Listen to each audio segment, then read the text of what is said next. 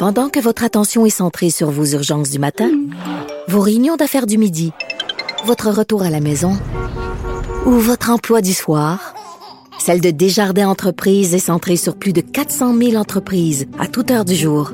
Grâce à notre connaissance des secteurs d'activité et à notre accompagnement spécialisé, nous aidons les entrepreneurs à relever chaque défi pour qu'ils puissent rester centrés sur ce qui compte, le développement de leur entreprise.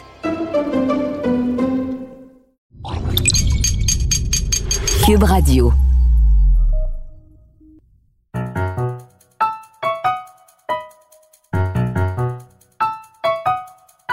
Ici Mathieu Bocoté et bienvenue aux Idées mènent le monde.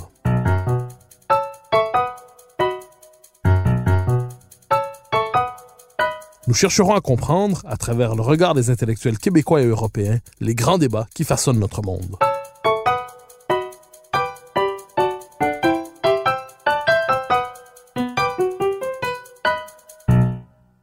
Les intellectuels théorisent la politique et la commandent volontiers, mais plus rarement s'y engagent. Mais certains font le saut, et tel est le cas de mon invité d'aujourd'hui. Frédéric Bastien est un historien reconnu, auteur de nombreux ouvrages en histoire politique qui ont marqué la conscience collective québécoise, parmi ceux-là Relations particulières et la bataille de Londres. Il se présente actuellement dans la course à la chefferie du Parti québécois avec un programme qui se réclame d'un nationalisme décomplexé. Je le reçois aujourd'hui pour en savoir davantage sur sa vision de l'avenir du Québec. Frédéric Bastien, bonjour. Bonjour. Alors, une question première. Tout Toujours un plaisir de vous revoir, mon cher Mathieu. C'est un immense plaisir. Merci de m'inviter. Alors, question première. Alors, normalement, en politique, on voit les gens qui se présentent comme députés, comme, comme candidats, à la rigueur, qui sont nommés ministres pour ensuite se présenter comme députés. Mais assez rarement, un militant connu certes des milieux intellectuels, mais connu essentiellement, surtout et peut-être exclusivement des milieux intellectuels, décide de se lancer à la chefferie du d'un parti politique. Euh, qu'est-ce qui vous pousse aujourd'hui non seulement à vous engager en politique, premier élément, et deuxièmement, qu'est-ce qui vous amène à croire que votre vision, vous êtes le seul à pouvoir la porter et à vous présenter à la chefferie du Parti québécois? Mais ce qui a précipité, je dirais peut-être euh, pour moi, c'est cet éclatement ou le fait qu'on se soit fait laminer à la dernière élection m'a convaincu qu'il fallait absolument amener du renouveau, il fallait amener une nouvelle vision, il fallait absolument mettre le cap vers une nouvelle direction et que je pense pas qu'il y avait d'autres personnes que moi euh, il y aurait pu en avoir d'autres, mais en fait, j'ai sondé des personnes euh, qui se sont pas, qui sont pas voulu faire le saut, qui étaient plus connues, qui auraient été plus à même d'amener le PQ dans la direction où moi je veux l'amener. Donc des gens qui partageaient euh, ma vision, mais ces gens-là n'ont pas voulu faire le saut. Alors je me suis dit, si je n'y vais pas, mais personne ne va y aller. Et cette vision qui est absolument nécessaire pour le PQ d'un nationalisme euh, décomplexé, assumé, eh bien, il faut que quelqu'un la porte et donc il faut que ce soit moi. Alors, un nationaliste décomplexé, la formule frappe, la formule plaît, mais la formule intrigue aussi. Alors, qu'entendez-vous par un nationalisme décomplexé? Deux éléments. En fait, qu'entendez-vous par un nationaliste décomplexé? Et est-ce que les autres candidats dans la course, selon vous, ou est-ce que François Legault, selon vous, euh, euh, sont des nationalistes complexés? Ben, moi, pour, euh, à mon sens, je vais donner un exemple de nationalisme complexé. Euh, à la dernière élection, le Parti québécois avait dans son programme de ne sélectionner que des immigrants qui parlaient déjà français. Donc, c'était une chose qui était dans notre programme. Et euh, moi, j'avais fait un petit calcul. Si on prend seulement des immigrants qui parlent français, on va ramener l'immigration autour de, de 50 000 à 35 000, 30 000. Et moi, j'avais dit à M. Lisée, il faut parler de cet élément essentiel de notre programme qui est de choisir que des immigrants qui parlent déjà français et de dire qu'on pense que ça va ramener l'immigration à 30-35 000 immigrants. Mais M. Lisée a préféré faire campagne sur des lunchs gratuits dans les écoles, le Tinder du covoiturage, toutes sortes de, toutes sortes de choses tout à fait périphériques au débat sur euh, l'identité du Québec, la sauvegarde de notre culture, etc. Et pour moi, ça, c'est un exemple de, de on n'osait même pas parler de ce qui était déjà dans notre programme. Ça, c'est quand même incroyable. C'est quand même incroyable de voir qu'on avait cette proposition qui était supérieure à celle de la CAC, qui disait, nous, on va ramener de 50 à 40 000, sans, autre, sans, sans, élaborer sur les critères de sélection d'ailleurs. Et nous, on n'a pas parlé de l'élément, un élément qui nous aurait, je crois, mieux fait paraître que la CAC, qui nous, aurait, qui nous aurait rendu plus attrayants que la CAC. Alors, vous avez évoqué tout de suite la question de l'immigration. Est-ce que pour vous, cette question de l'immigration est aujourd'hui centrale dans la redéfinition du nationalisme québécois? Longtemps, il y a eu une forme de censure ou de malaise qui l'entourait. Est-ce que pour vous, la refondation du nationalisme aujourd'hui passe nécessairement, euh, on reviendra sur la question du multiculturalisme un peu plus tard, mais par une baisse significative des seuils d'immigration? Ben, l'immigration, c'est comme n'importe quoi. Il y a du pour, il y a du contre dans l'immigration. Mais moi, ce qui me semble assez absent du, discours au Québec depuis plusieurs années, c'est on présente l'immigration comme étant seulement euh, bonne, n'ayant que des vertus, et euh, il faudrait, selon une certaine rectitude politique, il faudrait toujours en avoir plus, et c'est toujours bon. Alors, la réalité, c'est que, voilà, il y a du pour il y a du contre. Pour nous, Québécois, c'est quoi le pour de l'immigration? Le point principal, c'est que si nous choisissons une immigration déjà francophone, une immigration qui est éduquée dans des grandes écoles, dans des bonnes écoles, et donc qui va, une immigration qui va immédiatement s'intégrer au Québec sans qu'on ait à faire le moindre effort. Et si on fait cela, eh bien, on va renforcer le fait français au Québec. En ce moment, il y a un déclin du nombre de locuteurs de langue maternelle française au Québec, un déclin très dramatique. On est passé en bas de 80% Bientôt, on va être à 70% de gens qui ont la langue maternelle française au Québec. Et, on, y a même des, statistiques Canada entrevoient peut-être un scénario où, dans un siècle ou un peu moins, on serait à 50 de gens de langue maternelle française au Québec. Donc l'immigration, elle doit nous servir pour renforcer le fait français. Et si on a la bonne immigration, eh bien, elle va jouer exactement ce rôle. Mais évidemment, si on n'a pas cette immigration-là et qu'on fait venir au Québec des gens donc qui, qui ne parlent pas français, qui n'ont pas un bon niveau d'éducation, eh bien, on ne choisit pas bien euh, nos candidats à l'immigration et ils vont se tourner vers l'anglais, comme plusieurs le font déjà, je ne les blâme pas du tout par ailleurs. Il y a 2% de francophones en, Amérique du Nord. donc, donc c'est essentiel d'utiliser les pouvoirs que M. Lévesque a gagnés en 1979, parce que M. Lévesque était très conscient de l'importance de l'immigration pour l'identité québécoise. On a fait cette bataille-là au PQ. On l'a gagné. Donc, on doit utiliser ces pouvoirs pour renforcer le fait français. Donc, ça veut dire de se sélectionner moins d'immigrants, mais ceux qui correspondent au profil que l'on souhaite immigration, l'autre question à laquelle vous avez, donné une grande importance, c'est celle de la laïcité. Et je me permets de la poser avec un angle particulier dans votre cas. Donc, vous avez plaidé depuis longtemps pour la question d'une charte de laïcité. La CAQ vient de la donner aux, euh, aux, Québécois. Donc, il y a une, euh, le geste politique d'affirmation de la laïcité a été fait. Premier élément, est-ce que pour vous cette charte est suffisante ou est-ce qu'elle doit s'étendre davantage?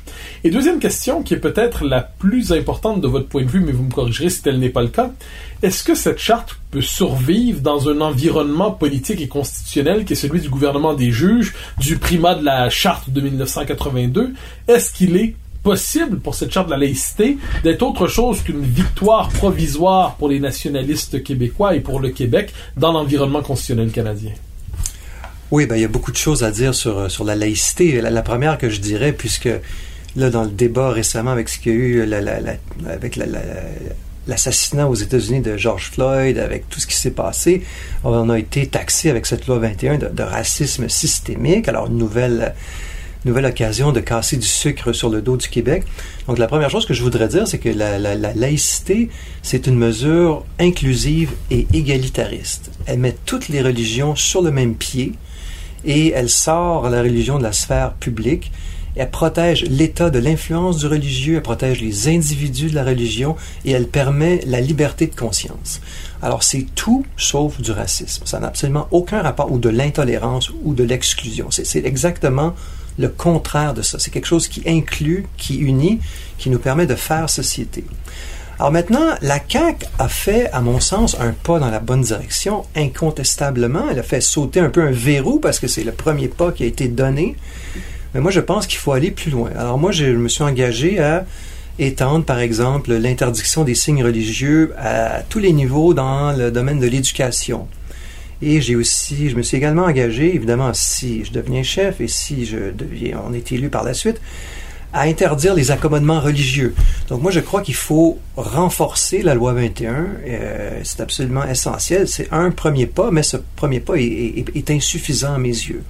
Donc il faut aller plus loin pour terminer, achever le travail qu'a commencé la CAQ.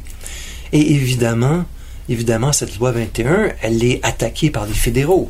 Elle est attaquée par les multiculturalistes canadiens. Il y a des, forces formidables qui sont engagées pour torpiller la loi 21, pour euh, la, faire euh, invalider.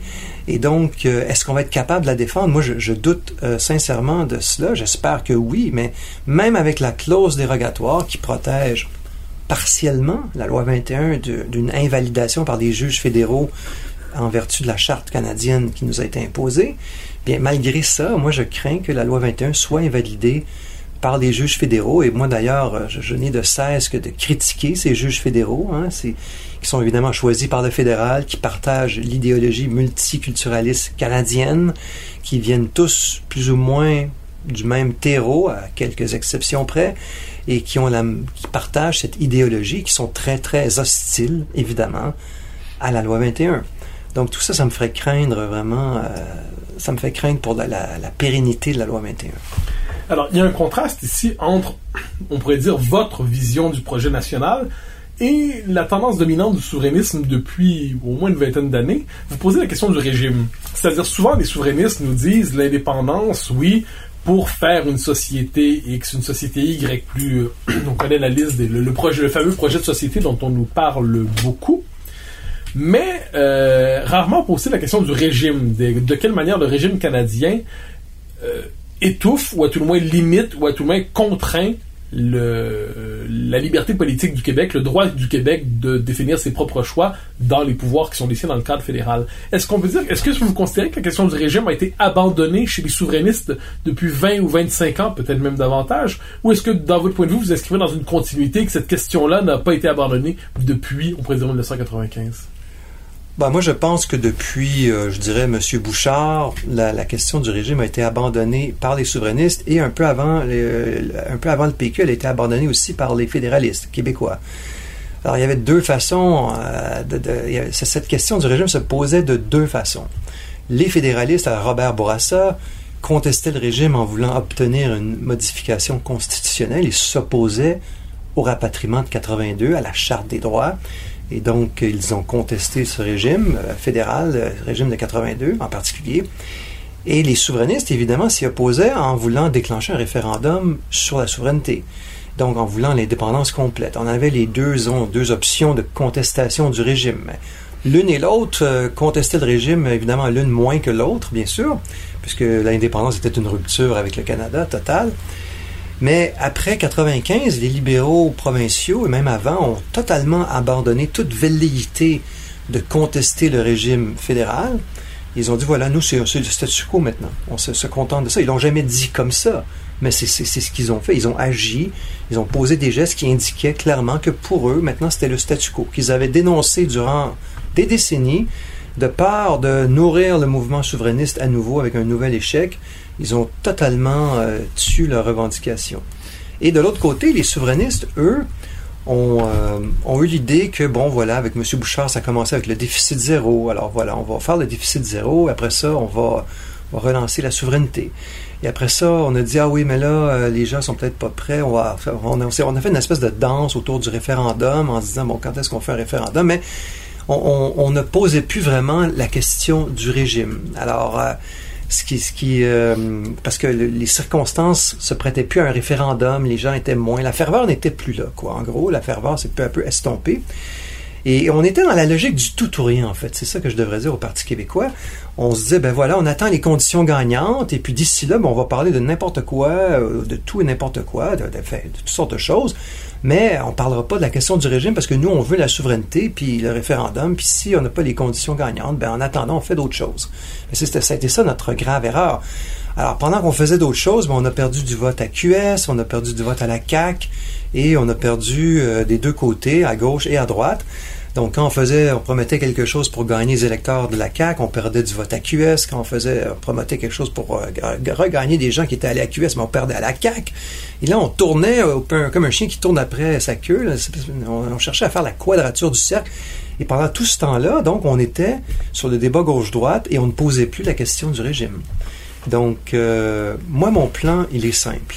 On doit forcer une négociation constitutionnelle dans un premier mandat. Et ça, on a le pouvoir de le faire. Et c'est comme ça qu'on va contester le régime. On va contester le régime en disant nous voulons négocier une nouvelle entente constitutionnelle. Alors, et vous allez être obligé de venir à la table des négociations parce que nous avons le pouvoir, toutes les provinces ont le pouvoir de forcer une négociation constitutionnelle. Et après ça, on va voir qu'est-ce qui va se passer. Si on a des gains à faire qui sont sur la table, on va les prendre, comme nous l'avons fait dans le passé. Comme M. Lévesque a fait des gains, comme on parlait, on parlait tout à l'heure de l'immigration. M. Bouchard a gagné des pouvoirs aussi euh, quand il était euh, premier ministre, incluant euh, suite à une réforme constitutionnelle. Et donc, euh, euh, et on- donc, on va tenter de faire des gains, on va faire des gains et il va se passer quelque chose. Donc, premier mandat, constitution, deuxième mandat, référendum. Bing bang. Bing bang, moment de politique fiction néanmoins.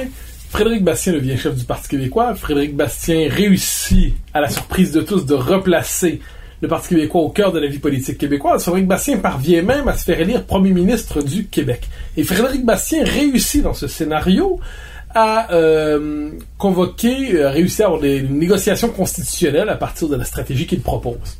Et Bing bang, le fédéral accepte de concéder certains des pouvoirs que vous, que vous espérez obtenir. Le fédéral vous concède, parce que vous avez réussi à vous allier avec l'Alberta et Terre-Neuve, qu'en sais-je, vous réussissez à obtenir des pouvoirs pour le Québec.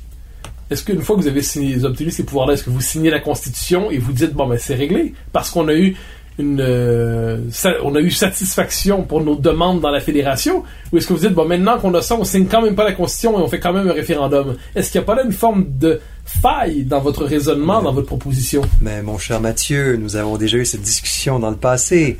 Alors, la réponse, bien entendu, c'est non. Alors, il faut faire comme les patriotes irlandais ont fait. Moi, c'est un modèle qui m'inspire. Il faut faire, je vais citer en exemple deux cas. Il y avait un, leader irlandais au début du 19e siècle, il s'appelait Connolly, je me souviens plus de son prénom, qui, euh, donc, évidemment, voulait l'indépendance d'Irlande. Mais là, il y a eu la possibilité pour avoir le droit de vote pour les catholiques. Alors, qu'est-ce qu'ils ont fait, les patriotes irlandais? Est-ce qu'ils se sont dit, ben, nous, on veut pas réformer le Royaume-Uni, là, pour donner le droit de vote aux catholiques? Ça, ça nous intéresse pas. Nous, on est des purs. On est des vrais.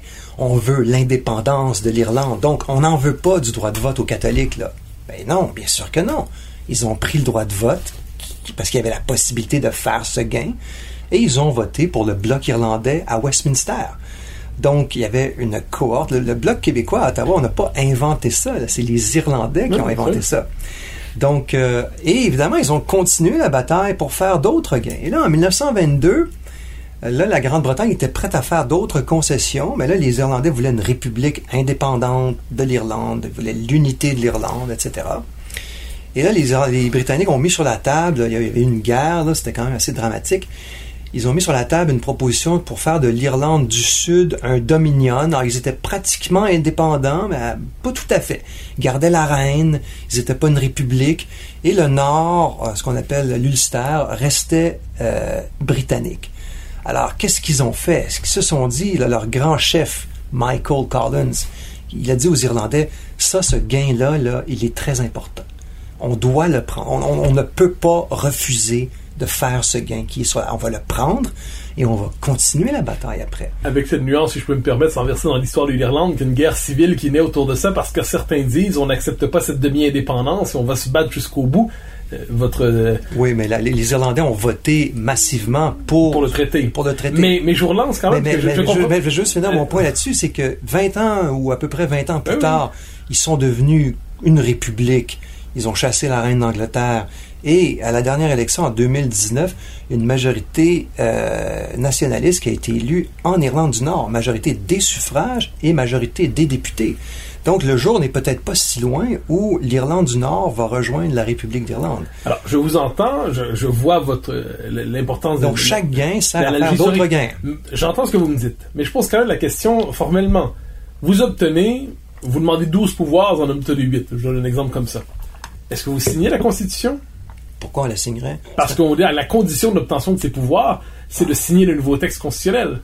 Ben non, on peut pas signer. Ça a été un coup d'État per- perpétré par les juges fédéraux, par Pierre Trudeau. Donc, en On peut gros, pas, vous on peut demandez les pouvoirs, vous les obtenez, mais ensuite, vous ne signez pas. Eh bien, il n'y a rien qui. Les, pouvoirs qu'on demandera, on verra. Il faudra voir. euh, J'aurai des choses à dire plus pré- précisément au, au- au fur et à mesure de la course là-dessus. Mais ce qu'on va demander va pas nécessairement toucher que la question de la loi constitutionnelle de 1982. Là.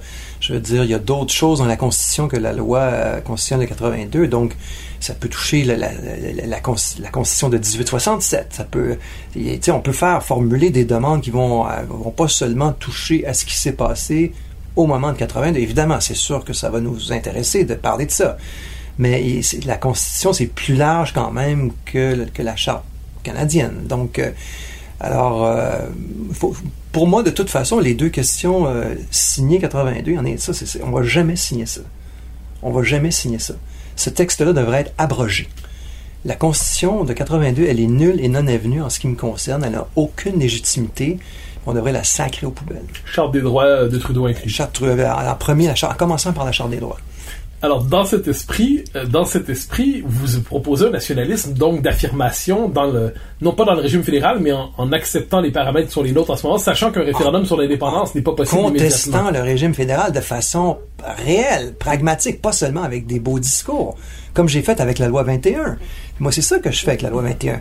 Je pose des gestes je dénonce les juges fédéraux, je porte plainte, je, je, je, je, les, je, vois, j'observe ce qu'ils font et puis je les dénonce le moment venu. Et ça les force à être sur la défensive. Hein. Je, vous signale que la Cour suprême s'est abstenue d'entendre une cause où on lui demandait de suspendre la loi 21. Euh, il y a quelques mois de cela, suite à la plainte que j'avais faite contre Mme Duvalesla. Donc, je pense que la, la guérilla que j'ai menée contre les juges fédéraux, parce que c'est ça aussi, contester le régime, je pense que la Cour suprême, que j'ai aussi beaucoup critiqué justement à ce moment-là, eh bien, euh, ça porte fruit.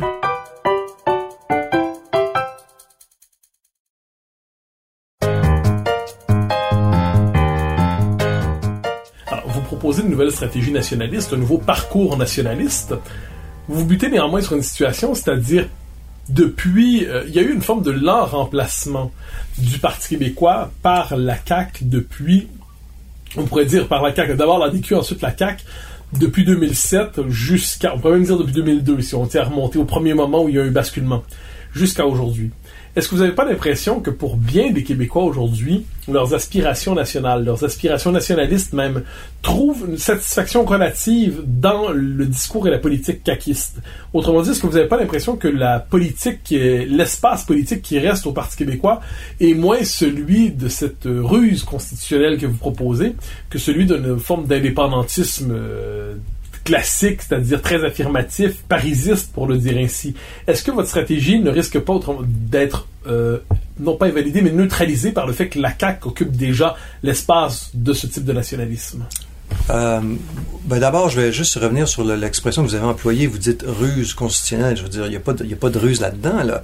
On se fait dire qu'on nous aime dans le reste du Canada, qu'il y a de la place pour le Québec et puis que qu'on a notre place dans le Canada. Mais moi, c'est très bien. Moi, je veux dire, je vais prendre ces gens-là au mot. Je veux dire, ah oui, vous trouvez qu'on a notre place, mais c'est parfait ça. Justement, on veut négocier pour parler, du Québec. Alors, je veux dire, euh, s'il y a de la bonne foi dans le Canada, ben, on, va, dans le Canada anglais, au fédéral, on va le voir. Euh, je veux dire, euh, on va leur donner l'occasion de joindre le geste à la parole, si je puis dire. Et plutôt que d'habitude on dit quoi, le, joindre la parole au geste, mais enfin bref, le geste à la parole. Et pour, pour ce qui est de la CAC, je vous dirais que en mathématiques on dit 1 est infiniment plus grand que 0.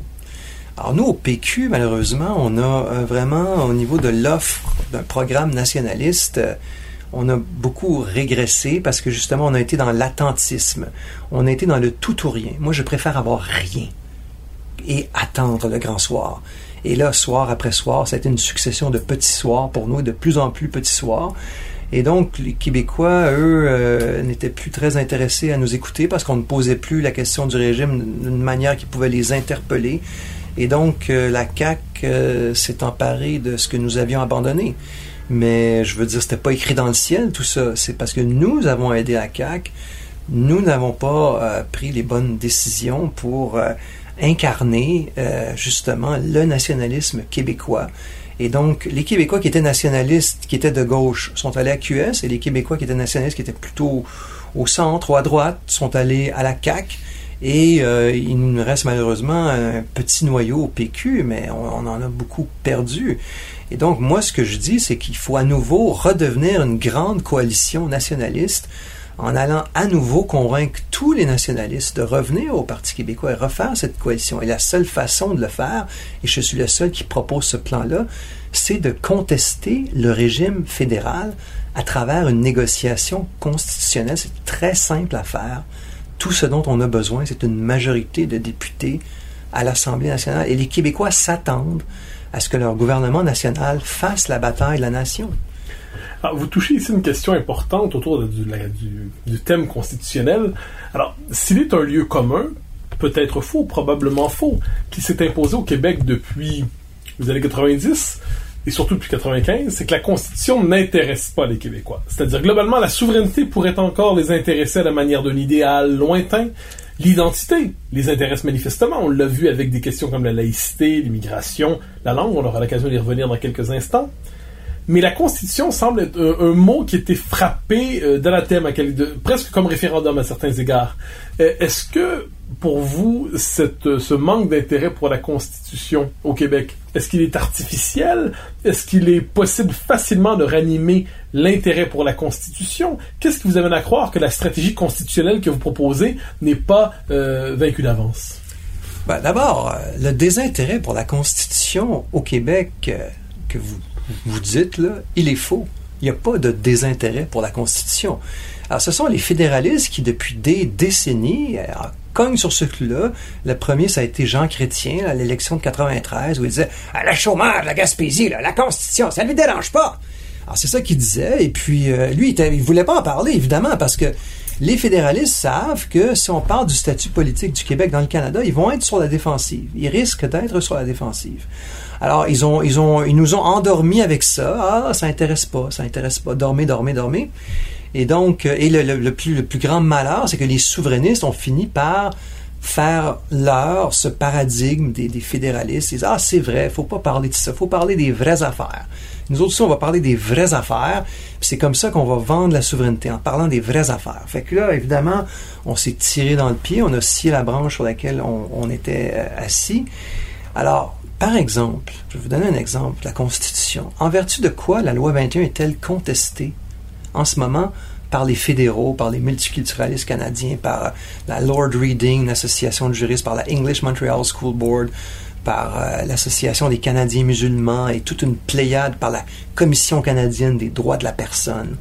Une, une pléiade d'organismes, certains financés par Ottawa, d'autres indépendants. Bref, en vertu de quoi est-ce qu'ils veulent abattre la loi 21, torpiller la loi 21, euh, détruire la loi 21, en vertu de la Constitution, évidemment.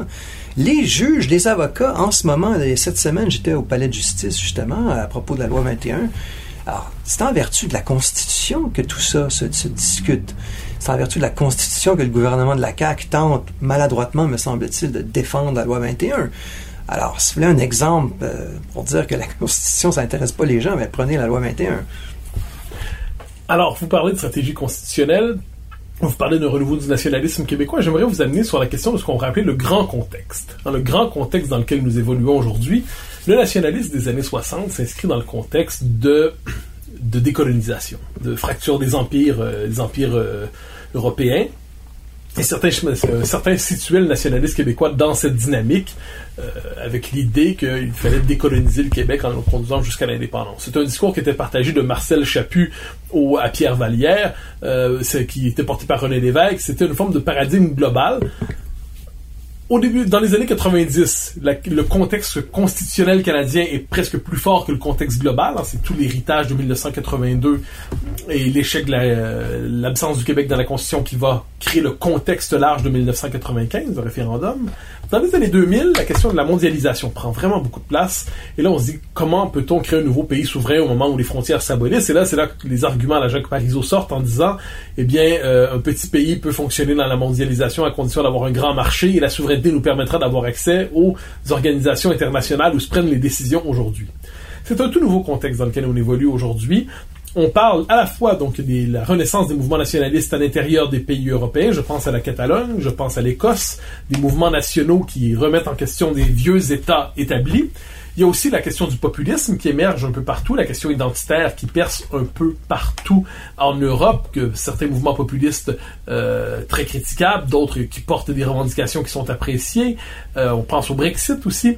Alors, de quelle manière définissez-vous aujourd'hui le il y a la pandémie, si je peux me permettre d'ajouter, qui a remis de l'avant la question des frontières, la question de l'État-nation, la question de la protection. Donc, pour vous, comment définissez-vous aujourd'hui le contexte dans lequel s'inscrit le nationalisme québécois et de quelle manière doit-il se positionner par rapport à ce contexte? Ben pour moi, la question du nationalisme québécois, elle se pose de la même façon à travers les siècles, à travers les âges. C'est indépendamment de toute autre conjoncture, c'est la question de la survie euh, du peuple québécois dans l'Amérique du Nord ou dans le Canada euh, britannique et aujourd'hui indépendant. Donc, euh, pour moi, l'indépendance est la meilleure façon d'assurer la survie de notre peuple.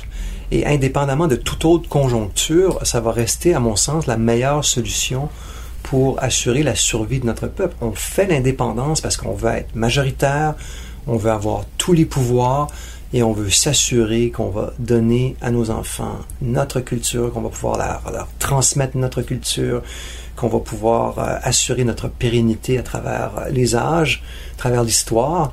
Et c'est ça la question, à mon sens, qui est au cœur du projet indépendantiste. Et ça, ça, doit, ça, a toujours été ça, et ça, ça va toujours le rester.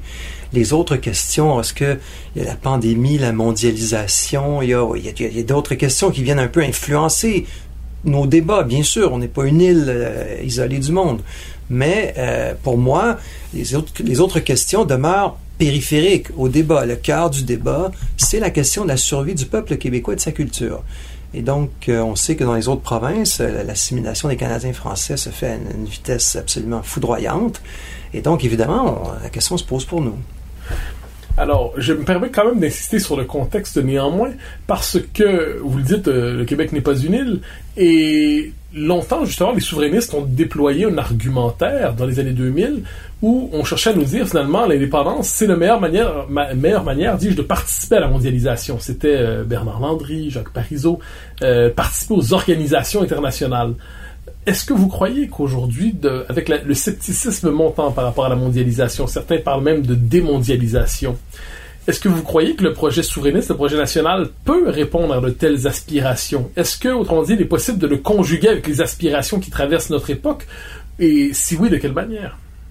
Autant je vous dirais qu'aujourd'hui, le contexte de démondialisation euh, n'est pas non plus une raison pour, pour contre l'indépendance.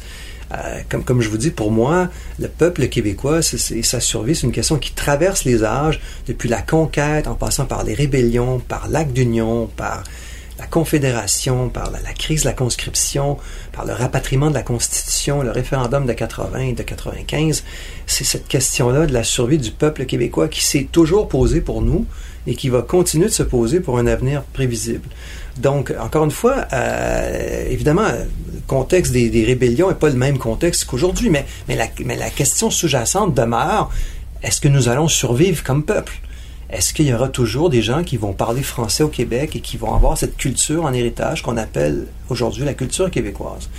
Alors, euh, pour moi, le, reste, c'est pas. Euh, il faut pas céder au mode où, euh, oui, il y a des discussions sur toutes sortes de choses, absolument, mais, mais il faut pas perdre de, des yeux ce qui est notre, notre, objectif fondamental, les raisons fondamentales pour lesquelles on fait ça. Moi, par exemple, évidemment, il faut critiquer le gouvernement fédéral. Et moi, je, je, critique très souvent Justin Trudeau, euh, comme euh, d'autres avant critiquaient beaucoup M. Harper. Mais pour moi, la question de l'indépendance, pas une question euh, liée au, à celui qui est premier ministre, même si celui qui est là en ce moment, Dieu se sait que je l'aime pas. Mais pour moi, ça, même s'il y en a un autre après lui que je vais être un peu moins moins détesté politiquement, là, bien, je veux dire, ça, je vais rester un indépendantiste, là, peu importe la couleur du gouvernement à Ottawa. Donc, faut pas, euh, faut pas voir dans les circonstances qui changent là, les, des, raisons de, de, de, disons, euh, de varier ou de, de comment dirais-je, de, de pas de tergiverser, mais les raisons demeurent les mêmes. Les raisons fondamentales sont toujours là, indépendamment des circonstances. Voilà ce que je veux dire. Alors, vous avez abordé la question centrale que je m'en voudrais de la négliger, de la laisser de côté, c'est la question du statut du français. Alors, au cœur de l'existence québécoise, il y a ce noyau existentiel qui est de, un pays de langue et de, un peuple de langue et de culture française qui veut devenir un pays de langue et de culture française on constate aujourd'hui, euh, l'ensemble des statistiques les plus crédibles nous le dit, je pense aux travaux aussi de Frédéric Lacroix qui fait un travail essentiel sur ça, euh, on assiste aujourd'hui à une régression véritable du statut du français, notamment à Montréal, euh, où la majorité historique francophone à Montréal est en train de devenir une minorité, pour ne pas dire une communauté parmi d'autres. On constate aussi dans le même esprit que hum, l'île de Laval bascule. Les, deux... Euh, je, viens de Laval. Rive nord et rive sud commencent, euh, je ne dirais pas à basculer, mais on sent que le mouvement est engagé aussi. Euh, quelles sont, selon vous, l'indépendance étant bien évidemment la mesure euh, nécessaire en elle-même, mais quelles sont, selon vous, les mesures d'urgence, si je peux me permettre, de, salut public, en quelque sorte, de salut linguistique, pour permettre, euh, pour, et pour stopper la défrancisation de Montréal, pour renverser la tendance, pour marquer une véritable politique de francisation de la métropole de la grande région de Montréal? Ben, pour moi, la mesure essentielle, c'est la question de l'immigration. Alors, le problème, évidemment, c'est qu'on ne contrôle pas tout l'immigration.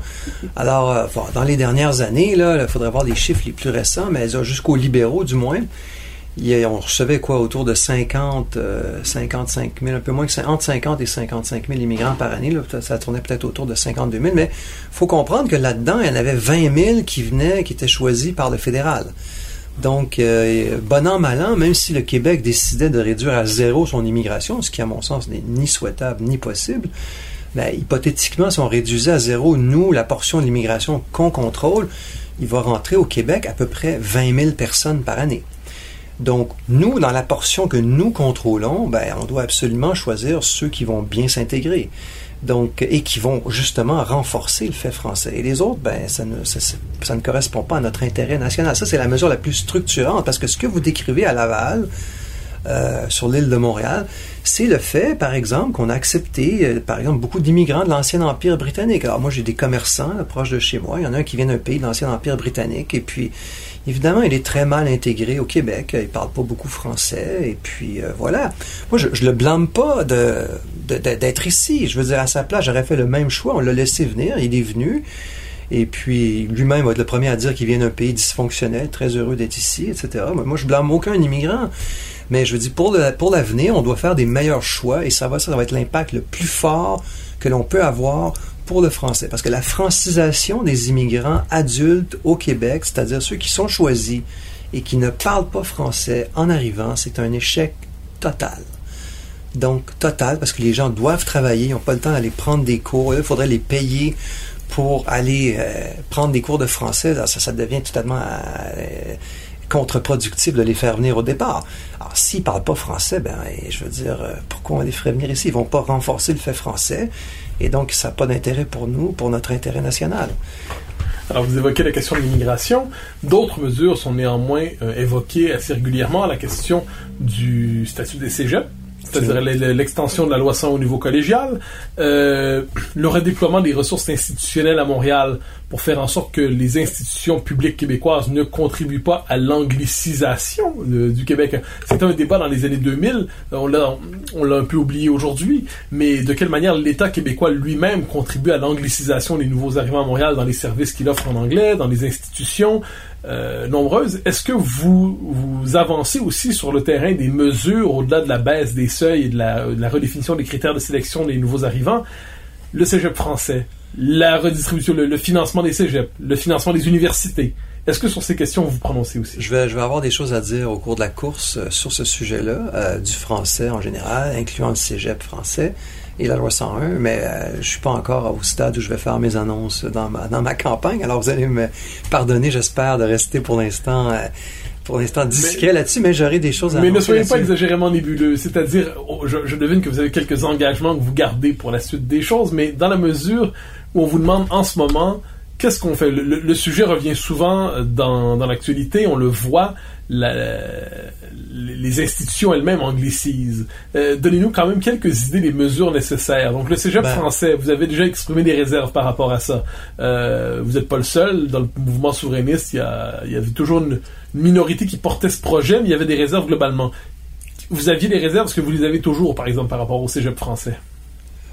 Ben, par rapport au cégep français, euh, j'ai des choses à dire, justement. Alors, je vais pas les dire, justement, sur ce point-là en particulier, mais j'aurais des choses à dire là-dessus, c'est certain. Mais, euh, mais je m'étais déjà exprimé et j'avais dit que, étant de la loi 101 euh, dans les cégeps, ça va être un, immense effort politique, ça va être une grosse bataille politique qui va donner certains résultats, oui, mais aucune commune mesure avec réduire l'immigration. Alors, euh, moi, je pars dans l'idée qu'au Parti québécois, on peut prendre le pouvoir à la prochaine élection. Je suis pas dans là, je suis pas ici pour dire on va, euh, on va, euh, on va, on va essayer de passer de 9 députés à 18 la prochaine élection. Alors moi, je raisonne comme quelqu'un qui peut prendre le pouvoir parce que je crois que nous pouvons prendre le pouvoir. Alors moi, si j'étais élu, donc on aurait le chantier immigration, on aurait le chantier constitution, je vais avoir des mesures annoncées sur le français. Je, me garde de, toutes les annoncer en même temps.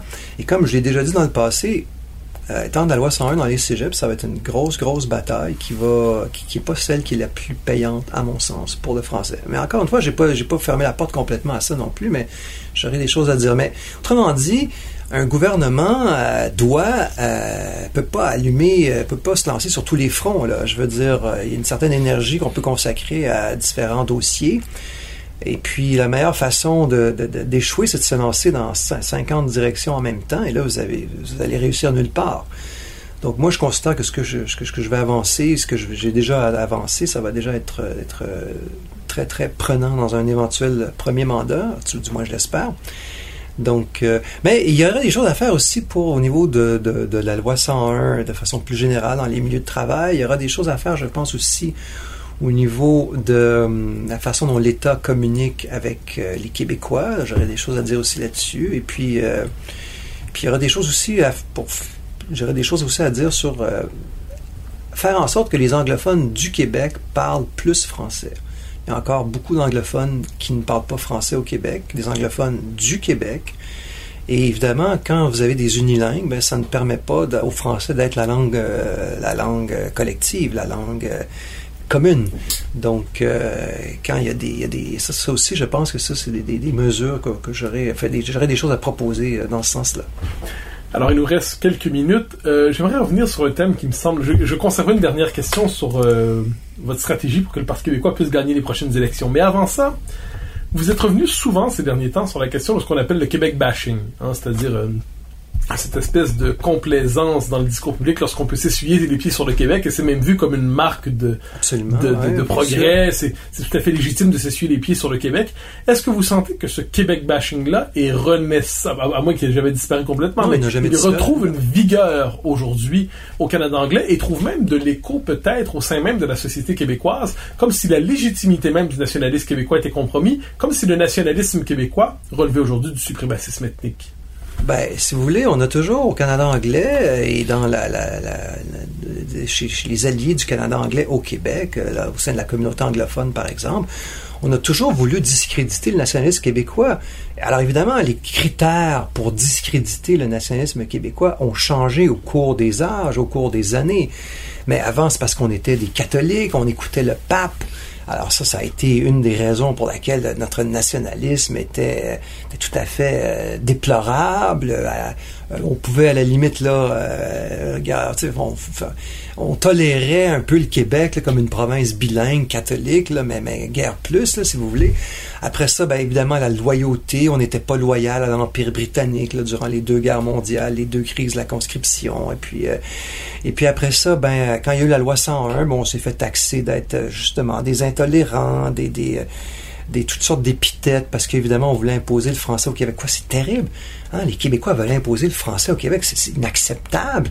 Donc là, on se faisait traiter d'être voilà, des, toutes sortes de comparaisons. Combien de fois les, les, les leaders euh, du Parti québécois ont été comparés à des nazis, incluant Jacques Parizeau, dont la première femme était une survivante de l'Holocauste? C'est incroyable. On a on a dans, des, publications sérieuses, gens ont comparé euh, à un nazi. C'est complètement. Euh, une poursuite judiciaire, il y a quelques, années de ça déjà. Mais alors, c'est la même cassette qu'on nous sert.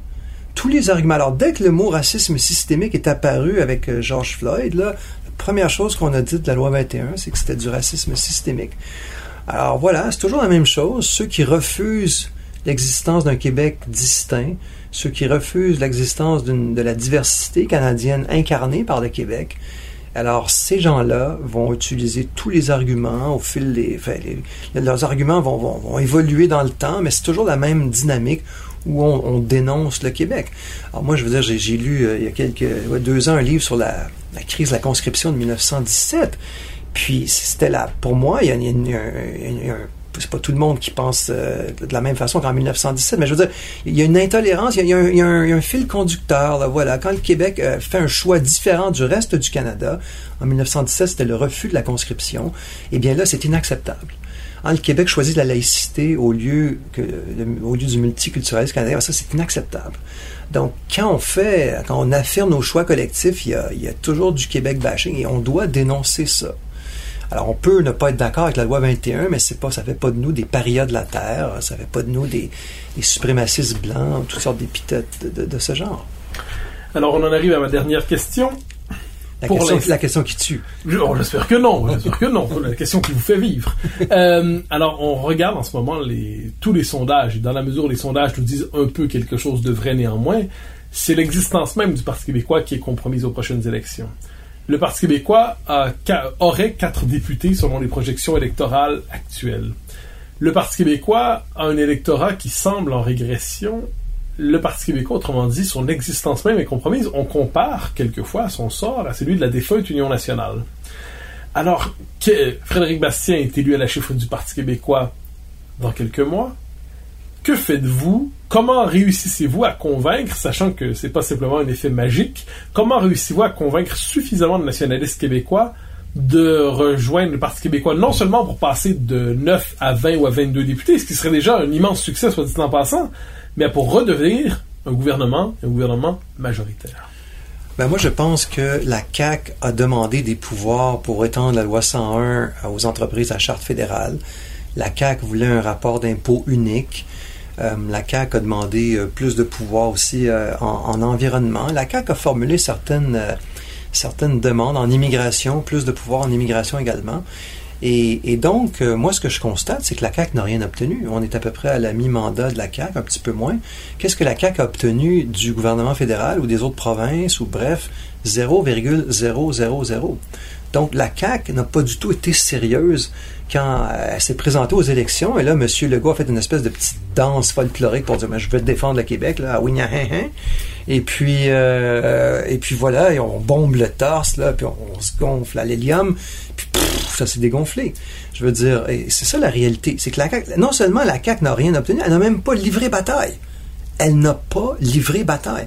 M. Legault n'a pas fait la bataille pour avoir des pouvoirs pour la loi 101 aux entreprises fédérales. Il n'a pas fait la bataille pour avoir un rapport d'impôt unique. Il n'a pas fait la bataille pour avoir plus de pouvoir en immigration. Il n'a pas fait la bataille pour avoir plus de pouvoir en environnement. Il, il n'a rien fait dans ce dossier. Et moi, ce que je veux expliquer aux Québécois dans les deux années qui vont suivre l'élection du chef, si c'était moi le chef, jusqu'à jusqu'à l'élection, donc de 2020 à automne 2020 à automne 2022, je vais dire aux Québécois, mais regardez ce que la CAQ fait pour gagner des pouvoirs, mais ils font rien. Puis si jamais ils décidaient de changer d'idée et qu'ils faisaient quelque chose, j'en serais très heureux, on les appuierait. Mais pour l'instant, ils ont aucune velléité, ils ont rien fait.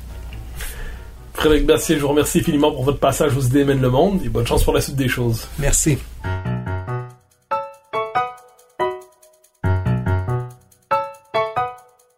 Chers auditeurs des idées mènent le monde, vous pouvez faire connaître le balado sur vos réseaux sociaux en partageant les épisodes que vous aimez. Cela nous donne à chaque fois un fier coup de main pour faire découvrir le balado. Ainsi, si vous écoutez sur une autre plateforme que Cube Radio, laissez-nous un commentaire. C'est encore une fois un geste qui nous permet de faire connaître la série au plus grand nombre. Merci à vous d'être à l'écoute. Vous pouvez me suivre sur Twitter et sur Facebook. Vous pouvez également lire mes chroniques chaque mardi, mercredi, jeudi et samedi dans le Journal de Montréal. Et chaque semaine, vous pouvez me suivre à la joute à TVA. Animation et recherche Mathieu Bock-Côté. Réalisation Anne-Sophie Carpentier. Une production Cube Radio.